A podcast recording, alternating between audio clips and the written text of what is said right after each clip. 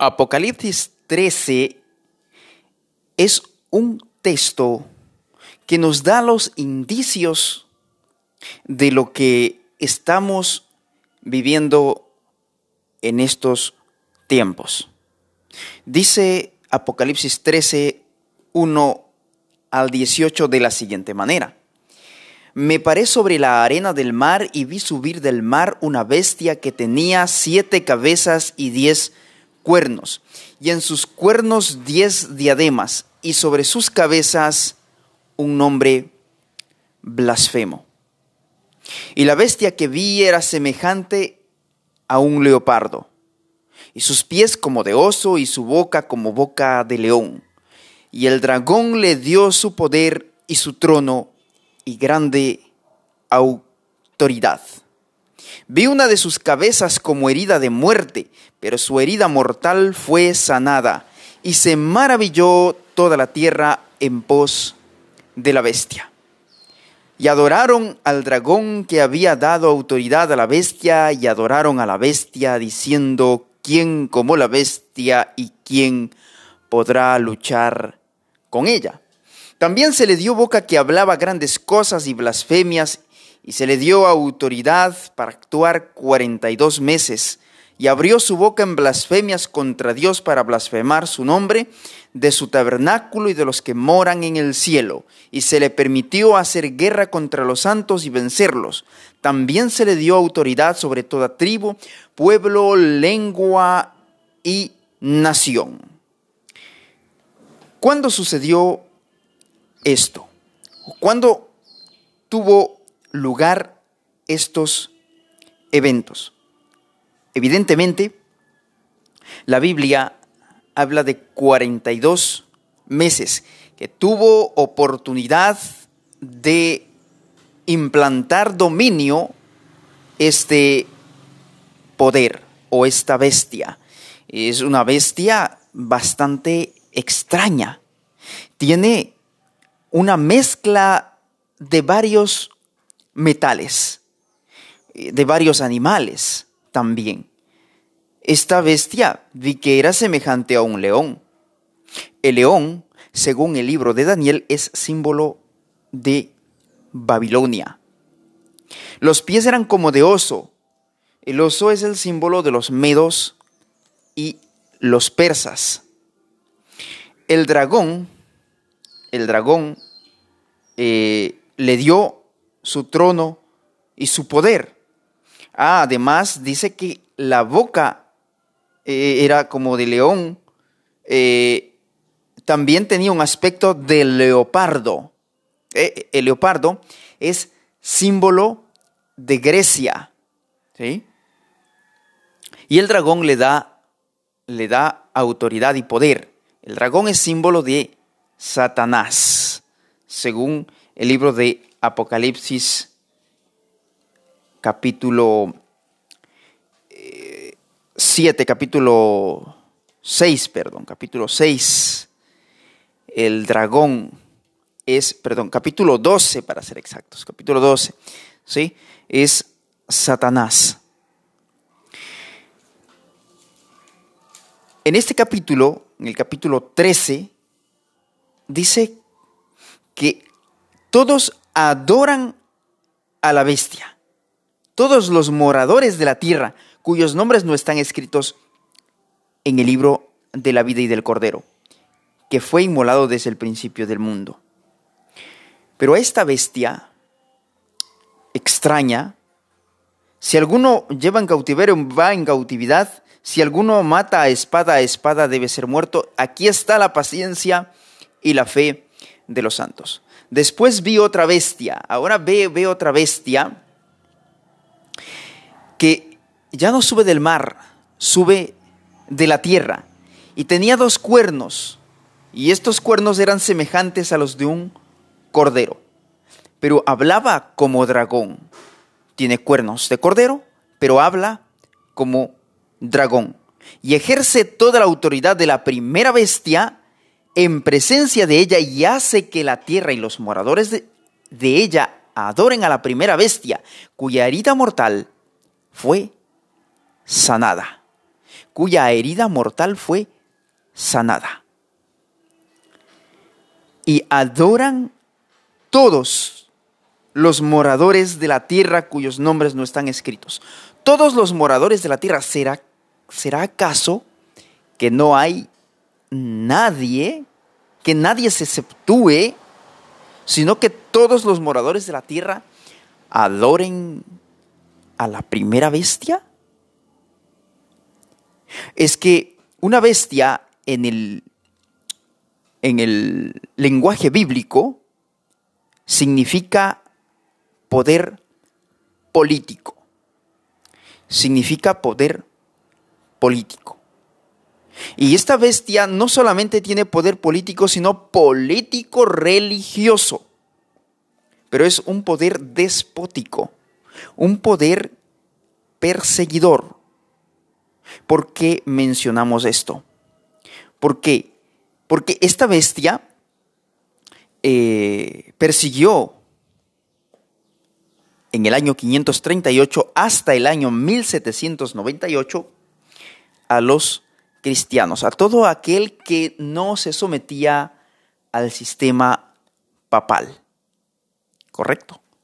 Ahora, en estos postreros tiempos, es decir, en nuestra época, va a haber un poder que se lo llama la imagen de la bestia, una representación de la primera bestia, que va a hacer adorar a esta o sea, a la primera bestia, la imagen de ella, que hace grandes señales de tal manera que aún hace descender fuego del cielo a la tierra delante de los hombres. ¿Y cuál es la característica de, este, de esta bestia? Engaña a los moradores de la tierra con las señales que se le ha permitido hacer en presencia de la bestia.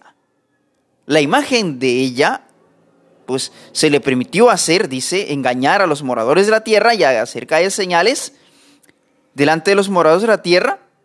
¿Para qué? Mandando a los moradores de la tierra que le hagan imagen a la bestia que tiene la herida de espada y vivió. En el año de 1798 todo el poder político, económico y religioso se le quitó al papado. Pero esta, es, esta herida mortal está siendo sanada. Está siendo sanada el día de hoy, en nuestro tiempo, ante nuestros ojos. Estamos viviendo esa realidad, esa sanación de esta, de esta bestia que recibió la herida de espada y vivió. ¿Y qué va a suceder? Se le permitió infundir aliento a la imagen de la bestia. Es decir, la primera bestia va a usar a la imagen de la bestia que está representado o simbolizado en el poder político de los Estados Unidos. El poder religioso o político religioso se unirá al poder político de los Estados Unidos para perseguir a todo aquel que no se someta al nuevo orden de cosas o al nuevo orden mundial. ¿Qué tanto propagan los líderes mundiales, los grandes líderes mundiales? Y, y, vamos a dar respaldo no por lo que nosotros digamos, sino por lo que ellos mismos están diciendo, por lo que ellos mismos están proclamando. Y se le permitió infundir aliento a la imagen de la bestia, dice el versículo 15, para que la imagen hablase e hiciese matar a todo el que no la adorase. Aquí está. En este texto está consagrado, está escrito que este poder que ya está en auge, está caminando, está luchando por retomar el poder, va a perseguir está empezando a perseguir. Y si ese y luego pues vendrá la orden de hacer matar a todo el que no la adorase, a todo aquel que no está eh, a favor del sistema que se está estableciendo en el mundo. El verso 16 es clave. Y hacía que a todos, pequeños y grandes, ricos y pobres, libres y esclavos, se les pusiese una marca en la mano derecha o en la frente. Hay una marca que identifica, que identifica a este poder político religioso. ¿Cuál es esa marca? La vamos, la vamos a ver. ¿Qué más hace este poder? Que ninguno puede, pueda comprar ni vender sino el que tuviese la marca o el nombre de la bestia o el número de su nombre. A ver, entremos en contexto, en el contexto actual en el que nos encontramos. La situación sanitaria en el que el mundo se encuentra hoy, esta pandemia, COVID-19, Omicron, Deltacron y, y todas las, las variantes habidas y por haber, han, han servido como un pretexto para avanzar la agenda que están propulsando o proponiendo los líderes mundiales que quieren tener el control total y absoluto de la sociedad, del planeta en general. Y ellos lo proclaman libre y abiertamente. Ahora, yo, yo sé que, quizás muchos eh, no, lo han no lo han leído y quienes lo han leído podrán darme la razón. El, Papa Francisco escribió dos encíclicas fundamentales, claves para lo que estamos viviendo hoy. Laudato Si en el año 2015 y hace poco Fratelli Tutti. Hace poco, Fratelli Tutti. Estas dos encíclicas son la base principal del nuevo orden mundial. El Papa Francisco promueve un nuevo orden mundial, mientras que en Laudato Si hace un llamado al cuidado de la naturaleza, del medio ambiente, de la casa común, y, hace, hace un, análisis profundo de cómo el ser humano debe cambiar su forma de pensar y su forma de ver el mundo actual y empezar a tener una mirada más humanista, dice él.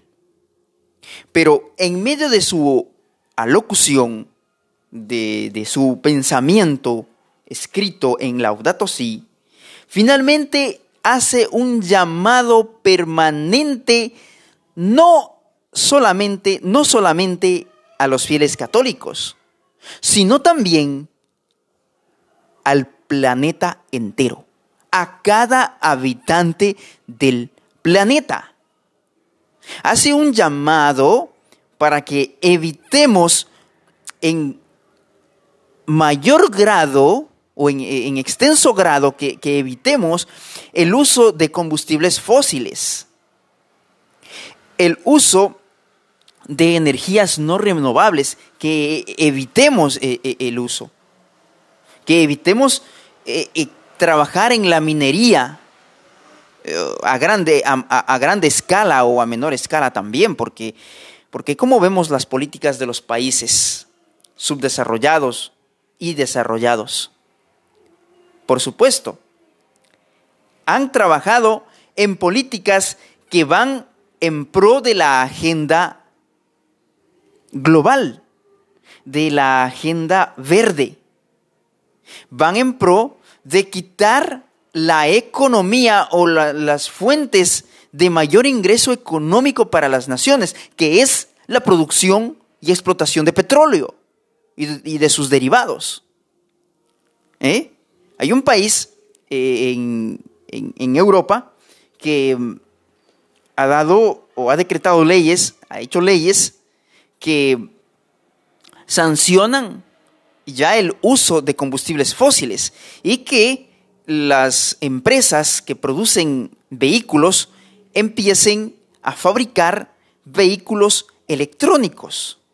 Y es que en, la mayoría de los países del mundo están proliferando o aumentando estos vehículos electrónicos, motos, bicicletas electrónicas. Eh, es una, una buena opción para el cuidado de la naturaleza. Sí, pero estoy diciendo que esto están usando como un pretexto para finalmente decir que el mundo deba descansar en un solo día. Que haya un día de descanso mundial. ¿Quién lo dice? ¿Quién propone, quién plantea esto? El Papa Francisco, en su encíclica, en la página 178, en el párrafo 237, miren cómo dice, el domingo, la participación en la Eucaristía tiene una importancia especial. ¿Cuándo sucede la, Eucaristía? ¿Cuándo se la realiza? El domingo, lo dice claro acá, el domingo en la Eucaristía tiene una importancia especial. Ese día, y, qué interesante cómo, cómo hace una, una referencia, ese día como el sábado judío se ofrece como día de la sanación. ¿Qué día se va a ofrecer para el Papa Francisco?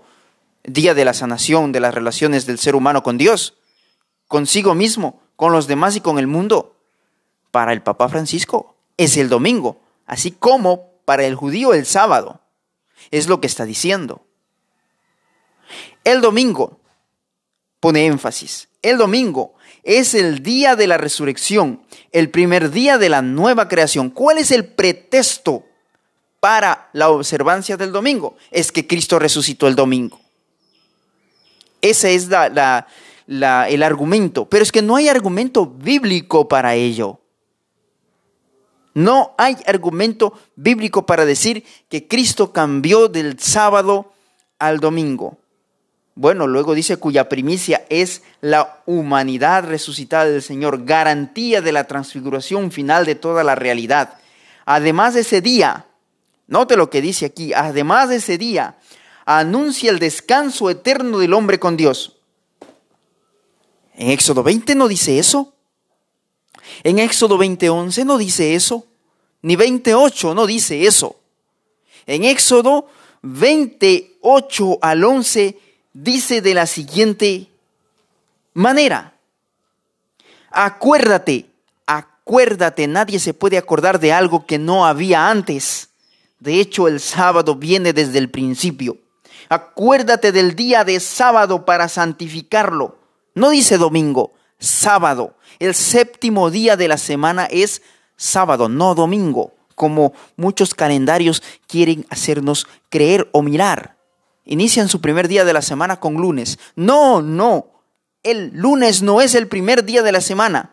Si quizás el primer día de trabajo, tal vez. Pero el primer día de la semana es domingo.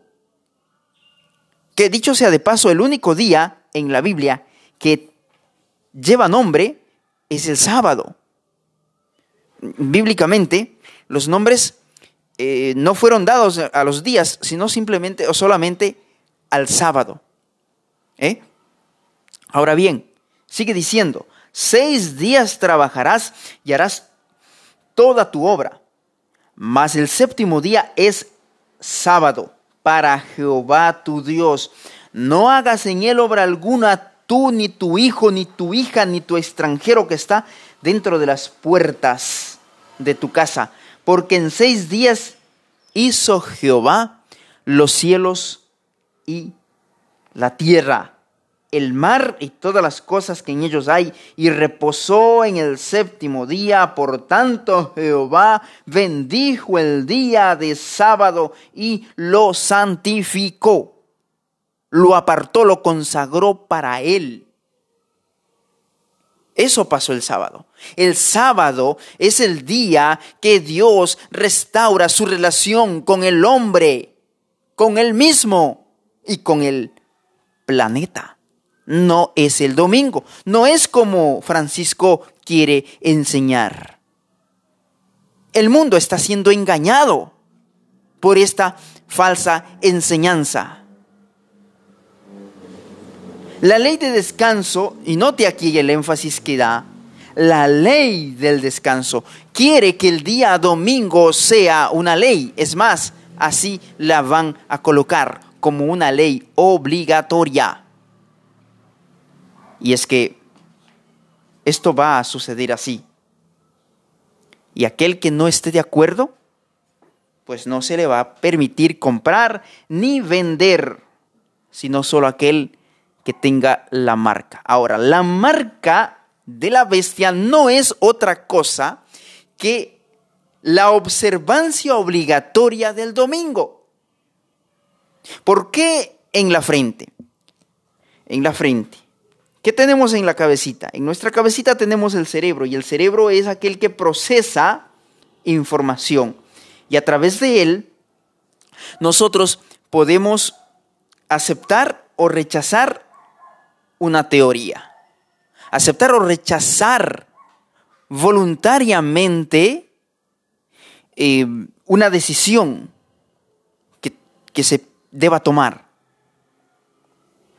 A través de, mi mente me puedo convencer o no me puedo convencer de algo. En mi mano, mi mano es símbolo de trabajo. ¿Mm? No me van a permitir trabajar, es lo que está diciendo. En la frente o en la mano.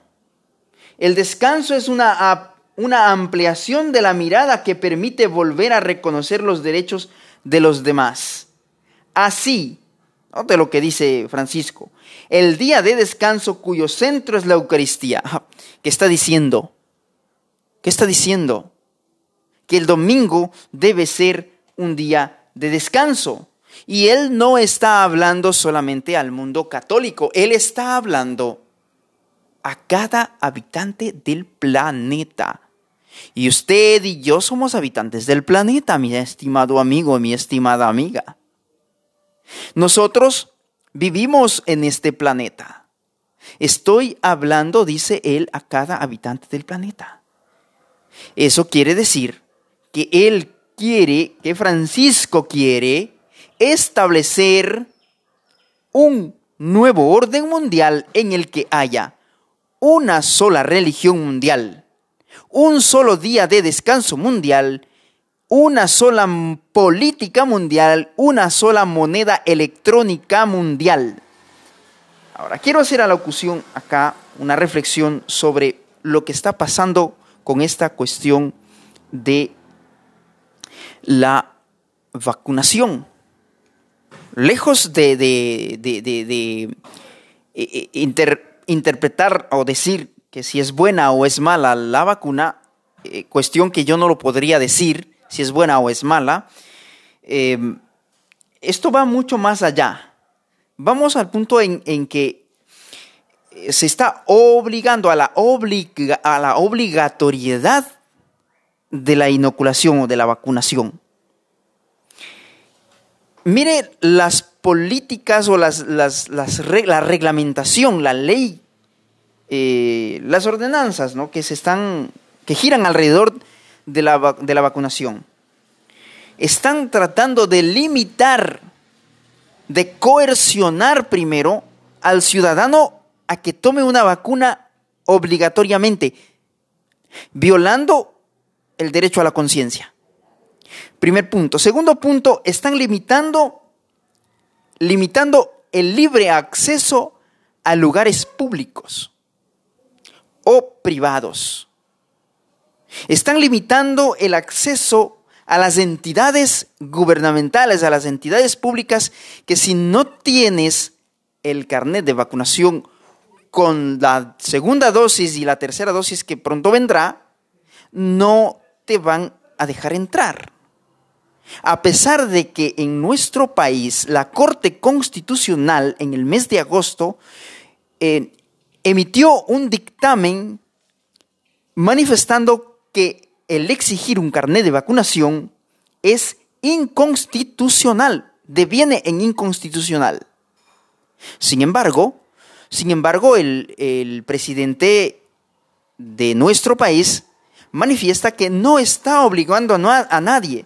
Sí, no obliga, pero sí coerciona, sí manipula, diciendo que no es obligatorio, pero, pero insiste y molesta a la persona que decidió no hacerlo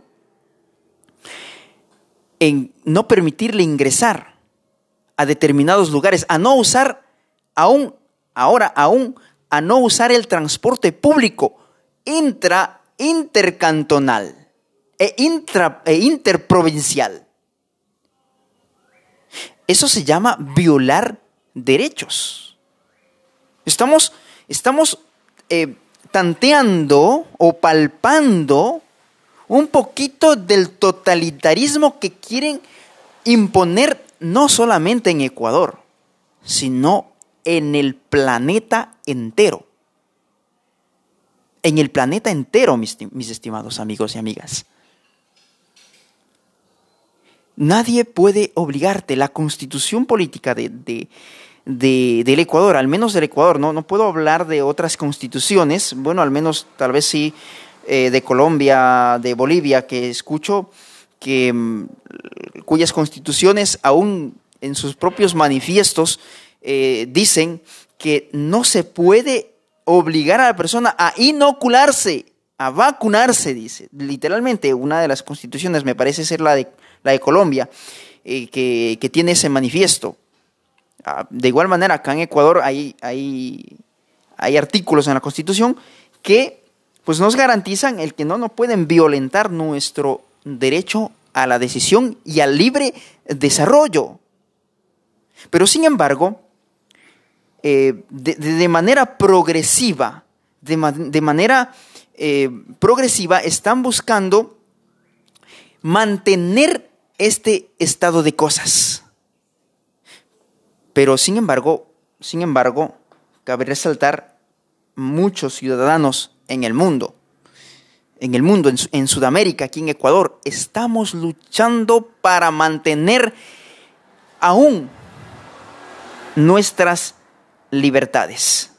Si bien es cierto, la, la, enfermedad existe, no podemos negar, no somos inmunes a ello, nos podemos enfermar, estamos, estamos propensos a hacerlo.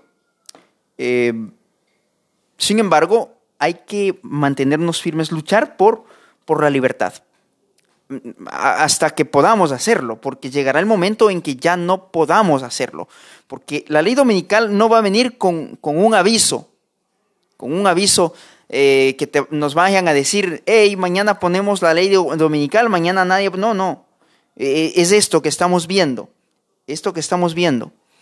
Eh, la, la advertencia es ahora, ahora estamos dando la advertencia va a llegar el momento en que no vamos a poder ya más luchar por nuestras libertades. Y todo aquel que diga lo contrario, así como han estado haciendo en, las diferentes redes sociales, pues lo van a censurar, lo van a bloquear y finalmente nos llevará a la muerte. Porque la Biblia lo dice así, todo aquel que no le obedezca incurrirá en en muerte. La marca de la bestia, repito nuevamente, por si acaso eh, alguna duda, la marca de la bestia es obligatoriedad, la imposición de la observancia del domingo por decreto, por ley. Por lo contrario, el sello de Dios, el sello de Dios es la observancia voluntaria del día sábado, del séptimo día de la semana, del cuarto mandamiento de la ley de Dios. Ellos no lo callan. Ellos están diciendo lo que quieren hacer con el mundo. Ahora, ¿cómo lo piensan hacer? ¿Dónde está establecido eso?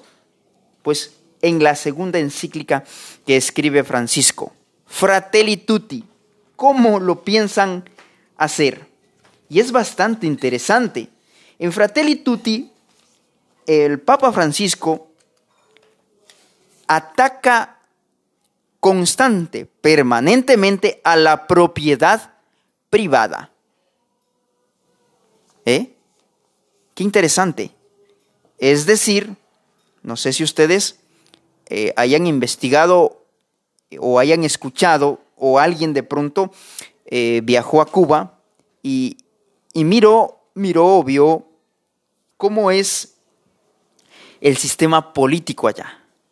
Eh, allá la gente cuenta, los documentales se puede observar y, la gente que ha viajado para allá comentan y, y, la gente que viene de allá para acá también comentan que tienen que hacer filas para obtener sus implementos de aseo con cierto límite, mes a mes, con un poquito de alimentos para todo el mes, habiendo familias extensas.